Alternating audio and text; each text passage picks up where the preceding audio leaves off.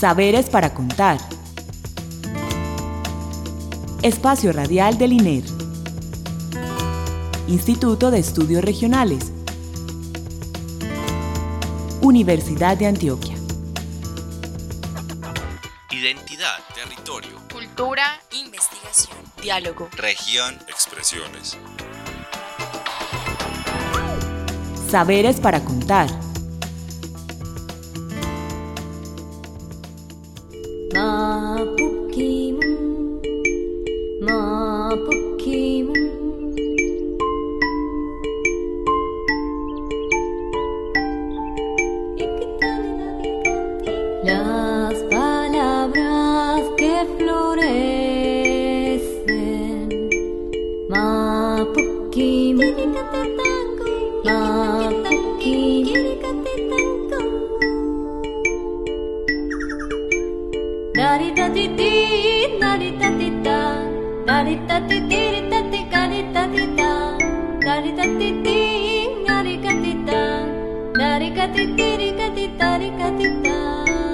Buenas noches, estimados oyentes. Les habla Nelson Ricardo Ramírez García, comunicador del Instituto de Estudios Regionales, y les doy la bienvenida a esta nueva emisión de Saberes para Contar, iniciativa sonora del INER en la que compartimos las investigaciones, los proyectos, eventos en los que participan o hace el INER. Y, como el de la noche hoy, traemos invitados especiales que hacen intercambios académicos con el instituto. Antes de ir con nuestro invitado, le agradecemos a Beatriz Elena Mejía Mejía, directora de la emisora cultural Universidad de Antioquia, por este espacio, y a Lercy Alberto Ramírez Villegas por la grabación y posterior edición de este programa. Comenzamos con Saberes para Contar.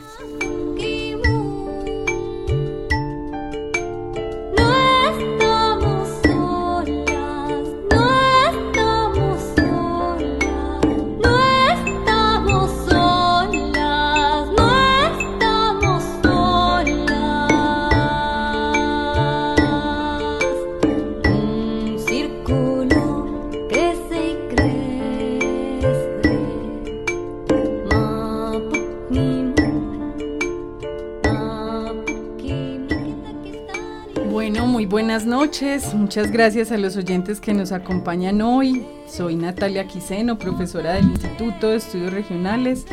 Hoy nos encontramos con nuestro profesor visitante. Hemos tenido ya estas dos semanas al profe Luis Bernet Peña, quien nos ha acompañado aquí en la universidad y en el instituto.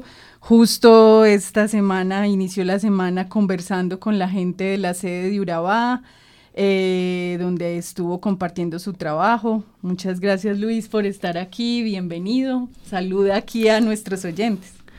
Bueno, gracias. eh, buenas noches para los oyentes, las oyentes. Eh, Nelson, Natalia, un gusto, eh, un placer estar con ustedes compartiendo. Ha estado muy ajetreado la agenda del profesor en el INER con su visita. Sí, pero la, la he disfrutado realmente. Está, digamos, paralelizado con varios proyectos y eso es me, me motiva mucho eh, el día a día en el INER. Qué alegría, profe.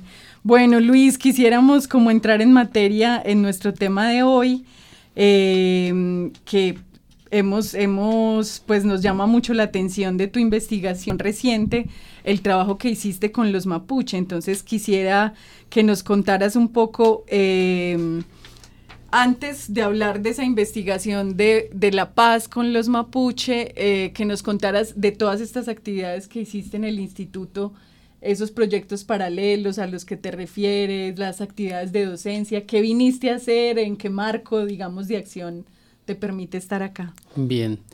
Sí, digamos que lo que está detrás del proyecto Mapuche, de, digamos, eh, estudiar las visiones de paz de los mapuche, se conecta con, con un interés de investigación eh, que surge precisamente de hablar con comunidades indígenas, eh, eh, movimientos sociales colombianos.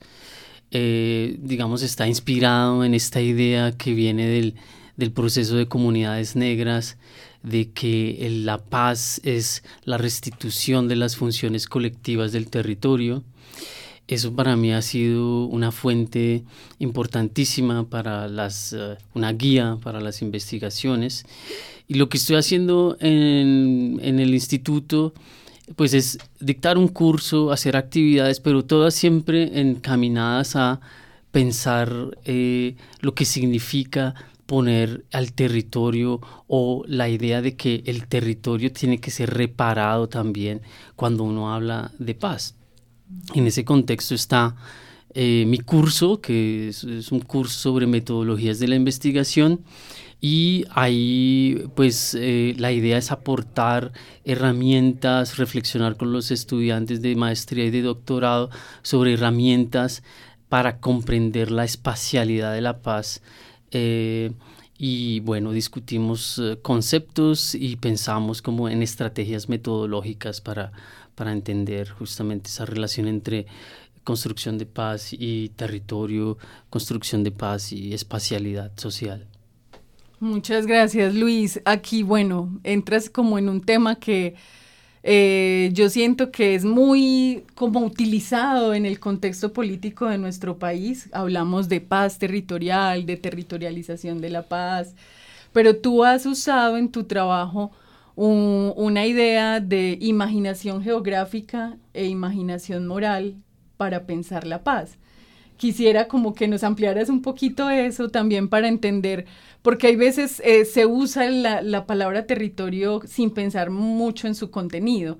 Eh, ¿Cómo podrías tú llamar la atención sobre esos múltiples usos o cómo has hecho tú como geógrafo para articular esa dimensión que te parece importante territorio y paz?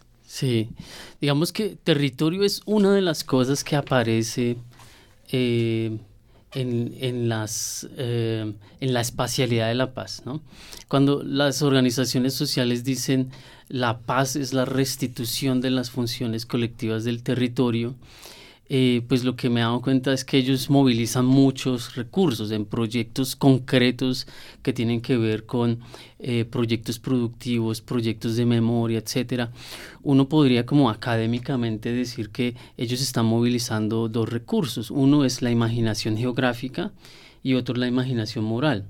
La imaginación moral es eh, las ideas sobre la armonización, el relato heroico, que construyen las comunidades, eh, cómo, se plantean ellos la relación con el enemigo, el antiguo enemigo.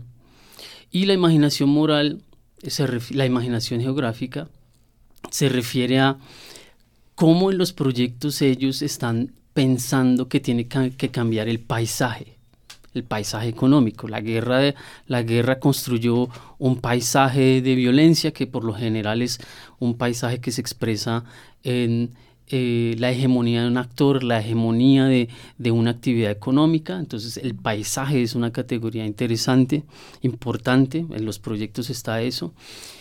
Eh, los, las organizaciones sociales también se plantean cuál tiene que ser la relación con lo no humano, o sea, con la naturaleza. Entonces, eh, digamos que movilizan una idea de cuál debe ser un nuevo modelo de relacionamiento con, con la naturaleza. Eh, se imaginan eh, cómo tiene que ser la vida cotidiana, la apropiación cotidiana de los lugares y cuál es la noción de territorio que surge, o sea, la relación entre, entre eh, espacialidad y paz eh, no se refiere solamente a territorio, sino paisaje, naturaleza, lugar, eh, y son pues dimensiones que, eh, son muy interesantes a la hora de entender la complejidad geográfica, la complejidad espacial de la construcción de paz. Profesor, eh, esta inspiración en Mapuches para la paz, me interesa conocer eh, por qué escogió esta comunidad. O sea, que cuéntenos un poco de cómo llegó usted a trabajar con ellos, qué fue lo que le llamó la atención de tratar precisamente este, estos temas con esa comunidad. Bueno, eh, cuando uno analiza la paz, pues uno se imagina acuerdos de paz, ¿cierto? Entonces, eh, se imagina que uno tiene que analizar lo que produce un, un, acuerdo de negociación y un documento que empieza a implementarse, etcétera. Pero, eh, pues, todas las comunidades que han estado en conflicto, pues, despliegan una, una visión de paz que es la que les permite eh, como establecer proyectos de futuro. Entonces, en ese sentido, me interesó mucho los mapuche, porque los mapuche, pues digamos, el conflicto mapuche, lo resumo muy, muy rápido, eh, pues surge de la colonización de los territorios, del territorio Balmapu, que es el territorio patagónico que le pertenece a los mapuche o le sí, que buscan reivindicar su pertenencia y su identidad social al, a, a, esa zona que se llamaba Valmapu, que compartía entre Chile y Argentina. Y eh, pues los mapuche eran independientes, toda la colonia fueron independientes y fue cuando se estableció Chile y Argentina como países que empezó, digamos, la agresión territorial. Había un acuerdo de paz entre la colonia y eh, los mapuche de no penetrar esa zona y eso se, eso se, eh, se arrasó, se desconoció ese acuerdo de paz eh, y a través de unas eh, invasiones a sus territorios, la conquista del desierto, eh, de un lado y del otro se llamó, desde el lado chileno se llamó la pacificación de la Araucanía, desde el lado argentino se llamó la conquista del desierto, bueno, muy significativos esos términos. Y bueno, ahí nunca hubo un proceso de paz, pero sí hubo, pues se van forjando visiones de, de, de paz, de lo que debe ser vivir en paz. Entonces ahí digamos que me sirve para salirme de la discusión de qué paz es hablar de acuerdos de paz. Esa era la, ese era el, el principal motivo, interés de estudiar esa, eh, eh, esa comunidad específica. Muchas gracias Luis y qué interesante también eso, empezar a, a pensar como que la paz y estudiar la paz no solamente se enmarca en los acuerdos oficiales entre actores, ¿Nos podrías compartir un poquito más qué aprendiste con los mapuche? También le podríamos contar a nuestros y nuestras oyentes quiénes son los mapuche. Ya nos diste ahí una pista, Chile, Argentina, pero pues aquí nos escucha muchísima gente que de pronto no todos saben quiénes son los mapuche.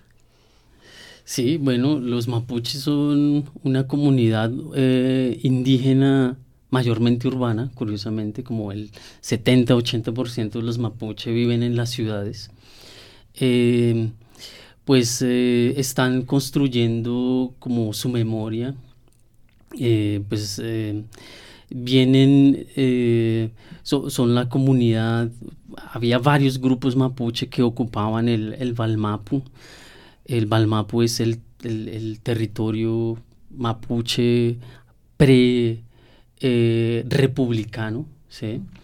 eh, no pre, pre, pues, precolombino, pero también pre-republicano, eh, antes de la formación de, de Chile y Argentina. Eh, entonces son una comunidad muy urbana, curiosamente, por supuesto, tienen una estructura una estructura eh, territorial que ha desaparecido y que están tratando de, eh, de reconstruir. Digamos que eso es muy interesante los mapuches están organizados por, digamos que lo, básico es la familia. Ellos, eh, digamos que ocupan un lof. Un lof es una familia, ocupa un nicho ecológico.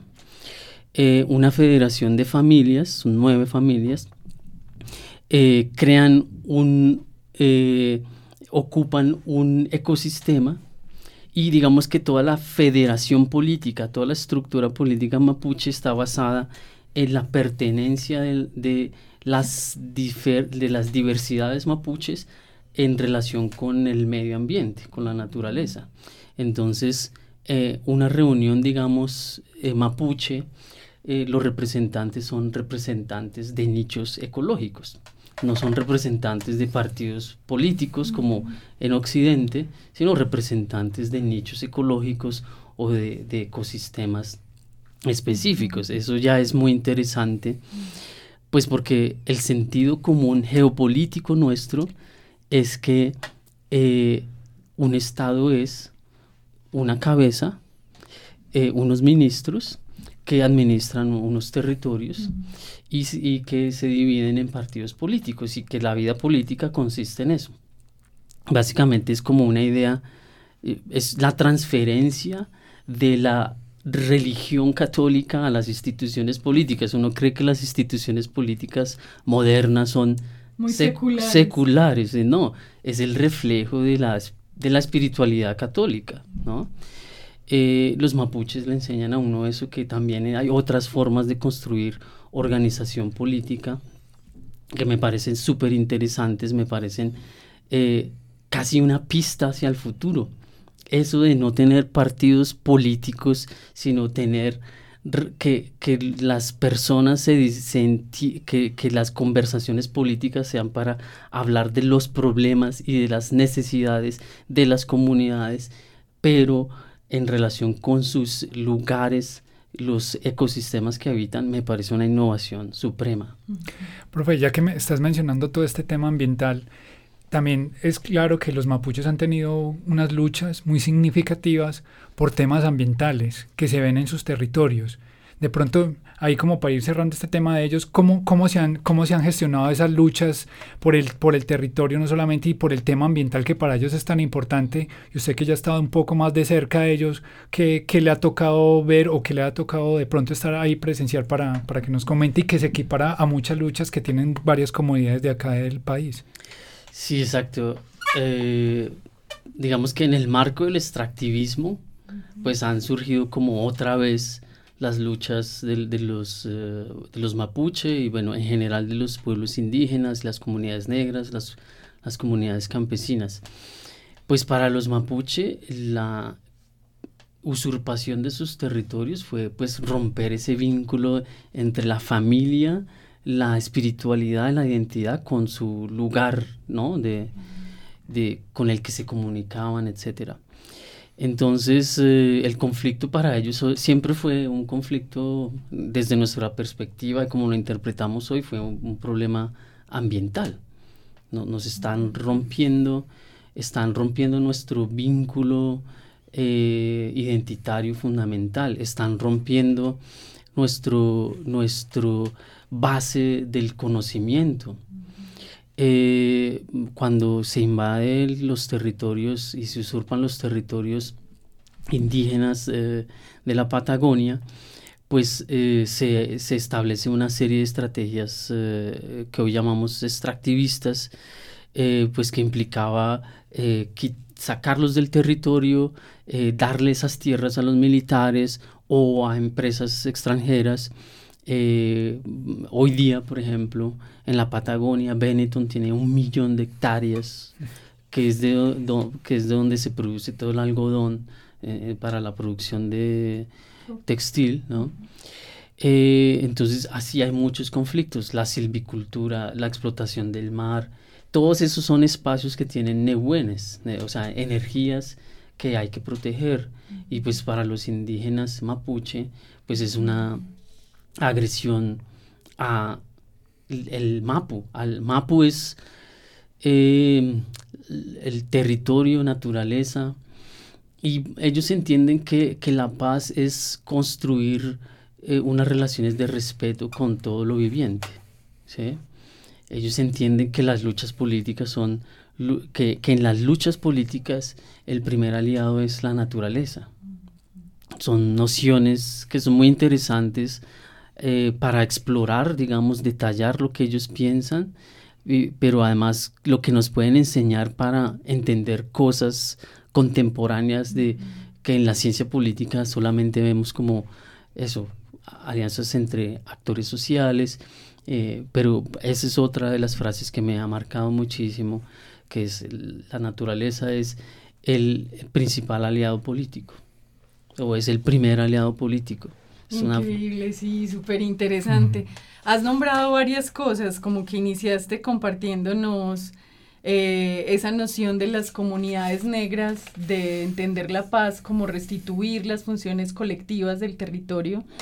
Eh, los mapuche te han enseñado que el, que el primer aliado de la paz es la naturaleza y que esos vínculos con esos nichos y que ahí la política importa.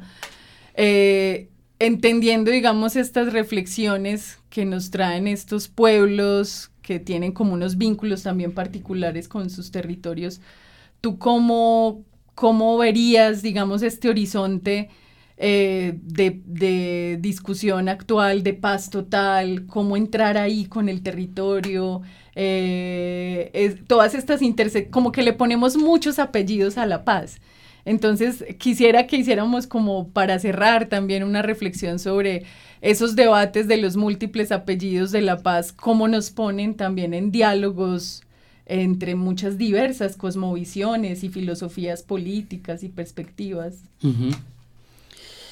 Ah, Hay un término también que me gusta, que dialoga con, con todas estas cosas, eh, que es el concepto de cosmopolítica. Eh, hoy día se habla de la cosmopolítica, pero no en el sentido kantiano de llegar a un acuerdo eh, racional sobre unos principios, eh, digamos, supuestamente objetivos, neutrales. Cosmopolítica se refiere a incluir otros actores no humanos en, la, en las controversias políticas cotidianas, digamos, ¿no? Y reconocer su presencia, su valor, pues ya dice mucho sobre eh, los, las búsquedas sobre, sobre la paz. Eh, eso es una cosa, digamos, como introducir un nuevo concepto de cosmopolítica es importante. Esta- estas nociones, no sé, eh, estos diálogos seguramente van a propiciar la posibilidad de que eso emerja, porque es que es muy, no es un concepto académico, sino es que es un concepto que manejan las organizaciones sociales. Yo veo que nosotros, digamos, desde el 90 hacia acá, y especialmente con el acuerdo de paz, hemos eh, empezado a aprender muchas cosas sobre lo que es la paz, ¿no? Eh, de- del lado de la derecha, del lado de la izquierda, eh, pues por ejemplo dejamos de pensar que un acuerdo de paz era solamente desmovilización y desarme, que es importante, por supuesto, es una dimensión, pero pues se nos se abrió la, se abrió la idea que la paz era territorial. Eso con todos los eh, bemoles y los problemas que pueda tener, creo que ha sido un gran diálogo, un buen núcleo para dialogar sobre qué es la paz. Y estamos, estamos aprendiendo, o sea, como más que juzgar si es pertinente o no esos términos, ah, yo creo que lo que es pertinente es saber que ahí estamos aprendiendo todos, muchos estamos aprendiendo. Yo creo que los funcionarios hoy día ya no son los mismos de hace 20 años, por, porque se, por ese ensamblaje que hace que un término llegue a, a la vida pública, como el territorio, por ejemplo, pues ha propiciado muchísimas discusiones y bueno, más que decir o juzgar antes eso, me parece que es una oportunidad para aprender cosas nuevas sobre la paz. Bueno, profe Luis, muchísimas gracias. Eh, quisiéramos, quisiéramos eh, también para, para cerrar esta conversación de hoy, eh, que le contaras a nuestros oyentes, pues las personas que están interesadas en esta conexión entre paz y territorio, eh, dónde pueden encontrar tus trabajos. Yo sé que hay muchos de los trabajos que has hecho que están públicos, que se pueden descargar. eh, el trabajo que hiciste con Calas. Eh, y bueno, también las cosas que has hecho con nosotros acá en el INER, lo que haces ahora con el Instituto CROC, como que las personas que quieran seguir la pista a tu, a tu producción académica, ¿cómo lo pueden hacer? Pues es muy básico, no, no soy como de poner cosas en Instagram o en Facebook tal vez, pero eh, pues se consiguen eh, básicamente en, pues el, en Google eh, Scholar, pues se puede encontrar eh, ah, con mi nombre Luis Bernet Peña Paz.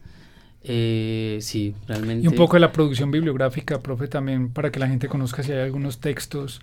De pronto, Sí, pues ya que hemos hablado de eso, por ejemplo, un, un documento que escribí para el CAPAS, que se titula así, Paz Territorial, dos puntos, conectando imaginación moral imaginación geográfica, es donde como ex- expongo eh, más este concepto que como les digo me sirve para plantear varias cosas, hacer estudios comparativos entre los mapuche Colombia.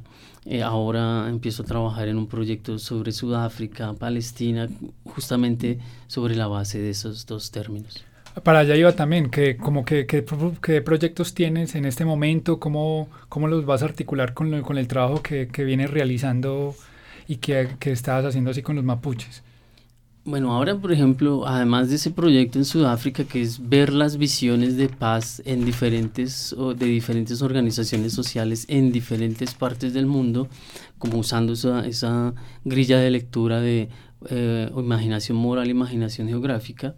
Ahora, por ejemplo, estamos iniciando un proyecto que se llama un History Mapping, una, una cartografía que narra eh, acciones de reconciliación que tienen que ver con la potenciación de la biosfera. Es un, digamos, una, um, una cartografía interactiva de organizaciones sociales que eh, a- promueven en- sí, el, el cuidado de la biosfera. ¿no? No uso el término, digamos, desarrollo sostenible, sino eh, tiene una historia que eh, ya no nos da tiempo para, para discutir, pero esas son dos cosas en las que estoy trabajando actualmente. Esperemos que vuelvas pronto al INER y ya nos cuentes más de ese proyecto. Luis, muchísimas gracias por acompañarnos hoy. Gracias Natalia, gracias Nelson, un placer.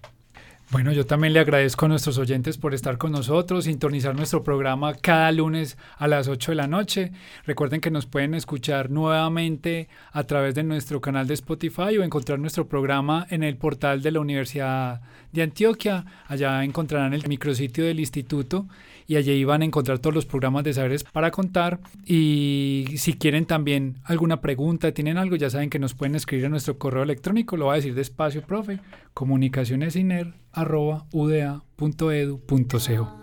El tema musical que escogimos para el programa de hoy es de Anaí Mariluán, se llama Mapukimun Kisuelañañi. Un feliz resto de noche y nos vemos el próximo lunes. Hasta pronto. Las palabras que florecen. Mapuki, Mapuki.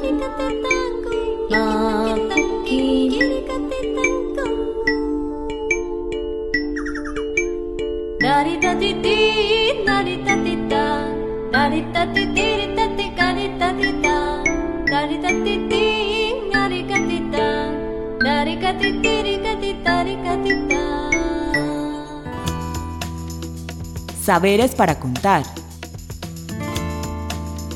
Espacio Radial del INER. Instituto de Estudios Regionales. Universidad de Antioquia.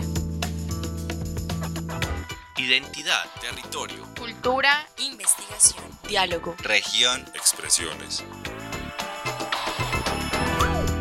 Saberes para contar.